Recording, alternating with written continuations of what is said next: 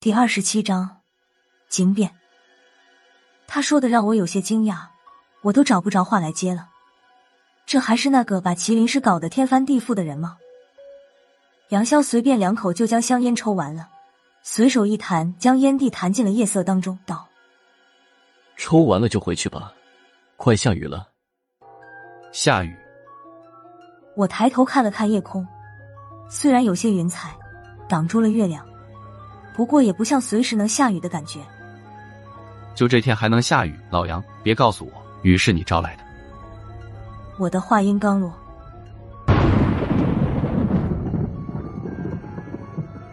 天上一道闪电掠过，紧接着咔嚓一声巨响，黄豆大小的雨点已经从天上落了下来。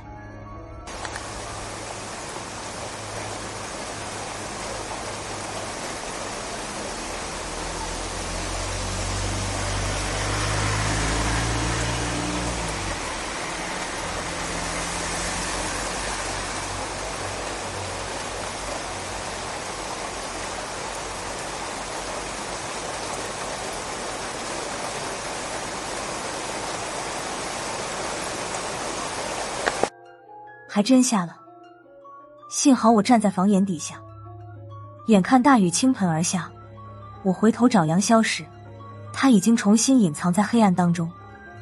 我朝他藏身的地方说道：“老杨，你慢慢欣赏雨景吧，我回去了。”你先等一下。黑暗的角落里传来了杨潇的声音，听他的语气竟然有些犹豫。你回去后。要小心吴主任。他的话没头没尾，说的莫名其妙。我愣了一下，说道：“老杨，你什么意思？说明白点，什么小心吴主任？怎么个小心法？”黑暗里的杨潇沉默了一会儿，才缓缓说道：“你记住我的话就行了。现在的吴仁迪和以前不一样。”说完这句话，杨潇就彻底隐身在黑暗当中。我又喊了他几声，他就当作没听见，在黑暗中一言不发，就像和黑暗融为了一体。见他没有回答我的意思，外面下着大雨，待在这里也不是事儿，我只能重新回到了体育馆内。我回去的时候，正巧看见吴仁迪手上的香已经烧完了，吴主任又掏出一根香续上了。有了杨潇的提醒，我有意无意的注意吴仁迪。就这么看上去，无人敌还真有点和以前不一样。不过具体哪里不一样，我又说不上来。辣子，没淋着吧？看见我回来，孙胖子笑呵呵的打着招呼：“没有，刚下午就回来了。”我回答他道：“时间一分一秒的过去，快到午夜十二点了。我和孙胖子一个哈欠接着一个哈欠打着。”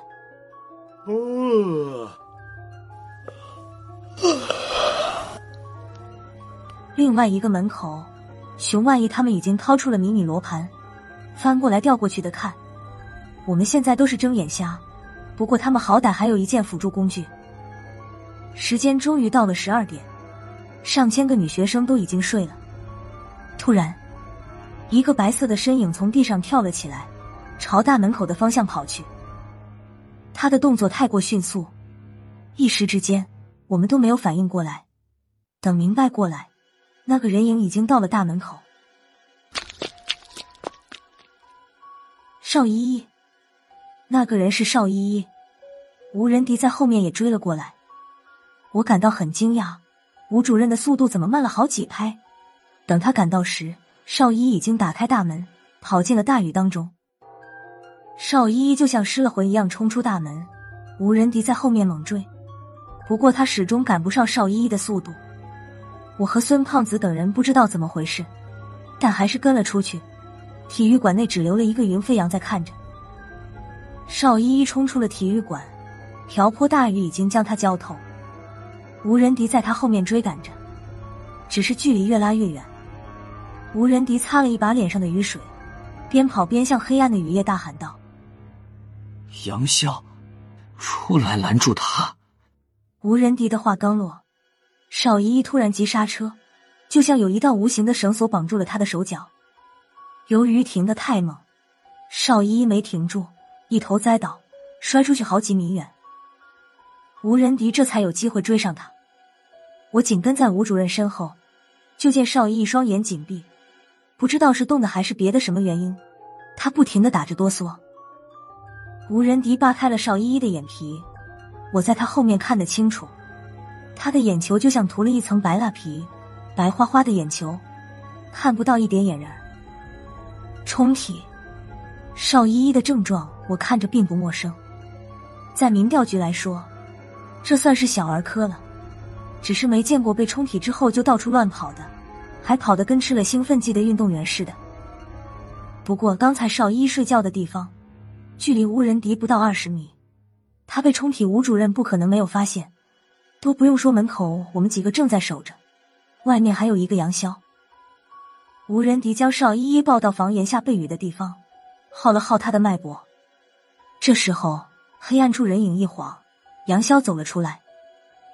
杨潇看了看吴仁迪，犹豫了一下，说道：“还是我来吧。”吴仁迪抬头看了他一眼，想说什么，但最后还是一咬嘴唇，忍住了没说。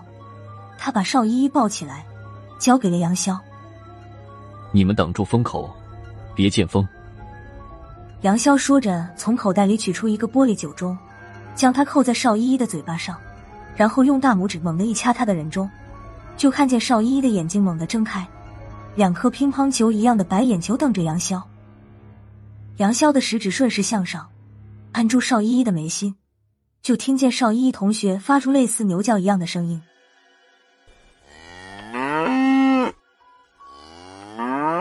一股黑气从他的嘴里喷出来。喷到邵依依嘴巴上的酒盅里，杨潇倒着拿起酒盅，扔进了他随身带着的一个红色的小口袋里。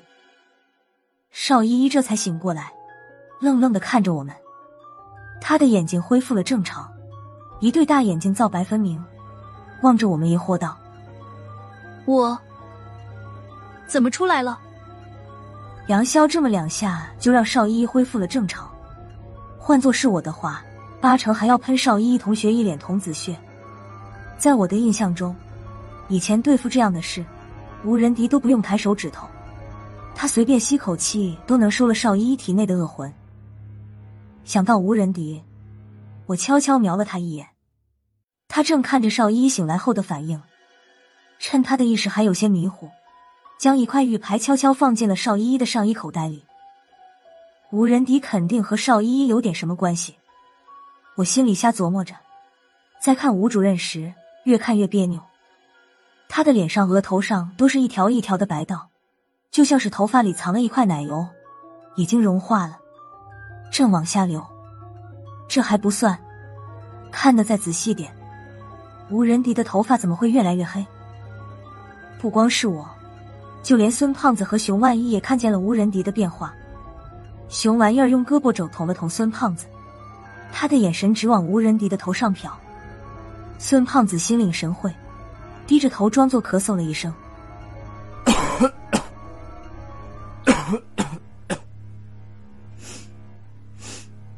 借着咳嗽声小声嘀咕道：“，别惹他装作没看见。”就在我们准备回去的时候，杨潇突然脸色涨红，骂了一句我听不懂的话，像是云南话。转身向大门的方向窜过去，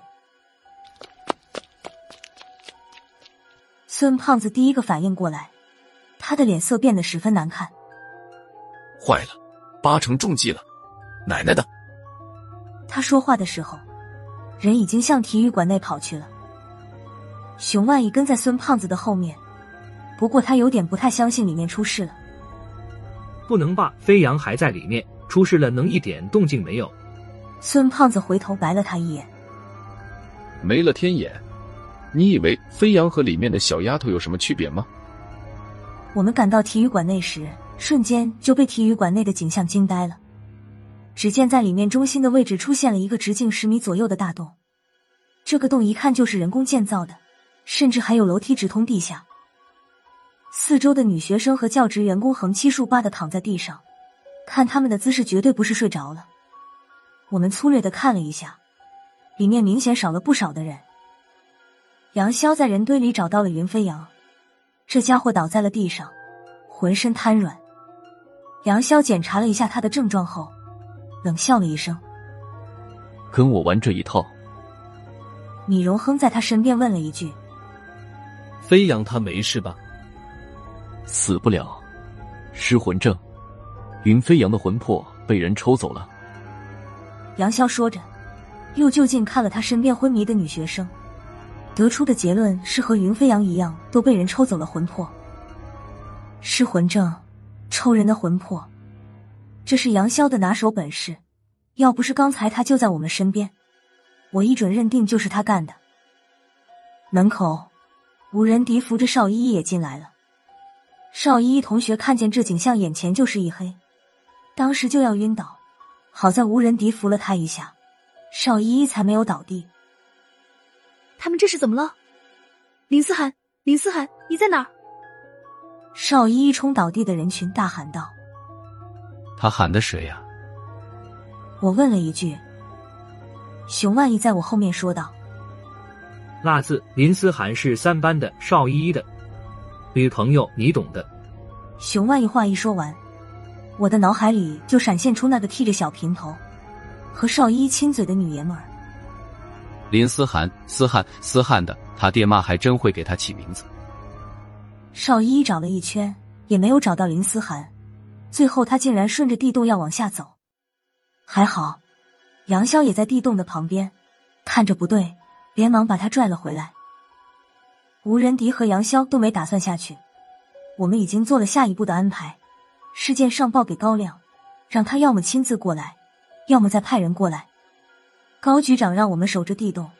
邱不老和司事主任林峰已经在路上了，他们差不多明天中午才能到。现在邵依依哭着喊着要下去找她的另一半，吴仁迪脸色铁青的看着他，最后看邵依依哭得快背过气了，吴主任一咬牙：“算了，杨潇，上面你看着。”我下去看看。杨潇的脸色变得很奇怪。主任，现在这情况，你确定要自己下去？吴仁迪摇了摇头。你不用说了，上面交给你了。我下去。他回头看了看邵依依，又对杨潇说道：“这个小女孩，你可要看好了。我不在的时候，别让她受什么委屈。”听他的口气，就像在交代遗嘱。我和孙胖子听得目瞪口呆，这还是那个小肚鸡肠的吴仁迪吗？按他以前的脾气，只要是他不愿意干的，就算有人在他面前自杀，吴主任都不会看上一眼。现在一个小姑娘就是哭了两声，吴主任他就豁出去了。见吴仁迪真要往下走，杨潇再也忍不住了，挡在吴主任的身前说道：“主任。”你答应我的东西呢？吴仁迪看了他一眼。等我上来的再说吧。我看明白了，吴仁迪在激将杨潇。今天还真是稀奇，吴仁迪不摆酷也开始使智了。杨潇看着吴仁迪的背影，喘了口粗气，想了一下，突然间又笑了几声。就这样吧，主任，你等一下。说着，回头看了我们几个调查员一圈。我们一起下去。我们也下去。孙胖子的脸色有点发白了，他也看出来了，吴仁迪出了什么问题。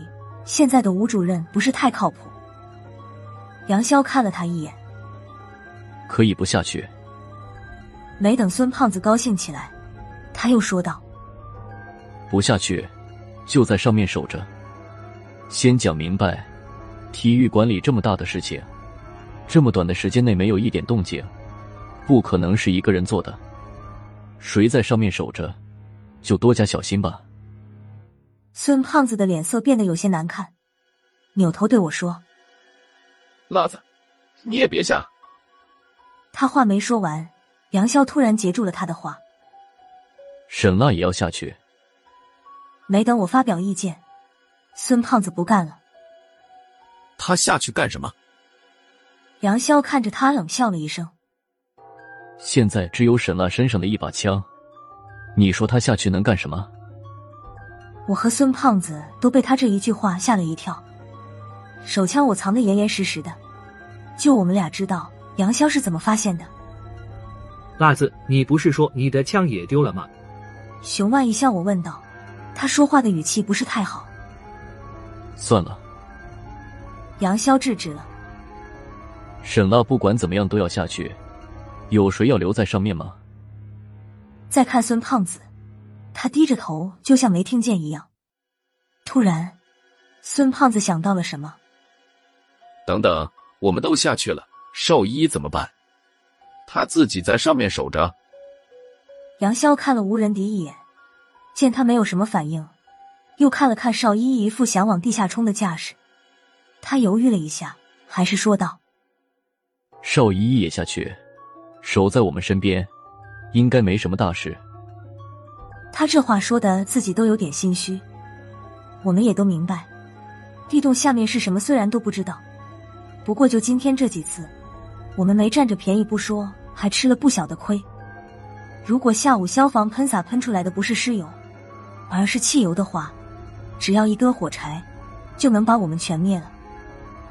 好了，下去吧。下面也许没我们想的那么糟。虽然杨潇只是一个调查员，可现在也只有听他的了。好在今晚学院里的人是在搞防灾演习，为防意外，带的工具也齐全。我和孙胖子找了几把手电筒，一人给了一把，然后拿着几把手电，分别顺着地洞的楼梯滚了下去。借着手电的光亮，没发现什么异常的情况。我们几个才慢慢的踩着楼梯向下走去。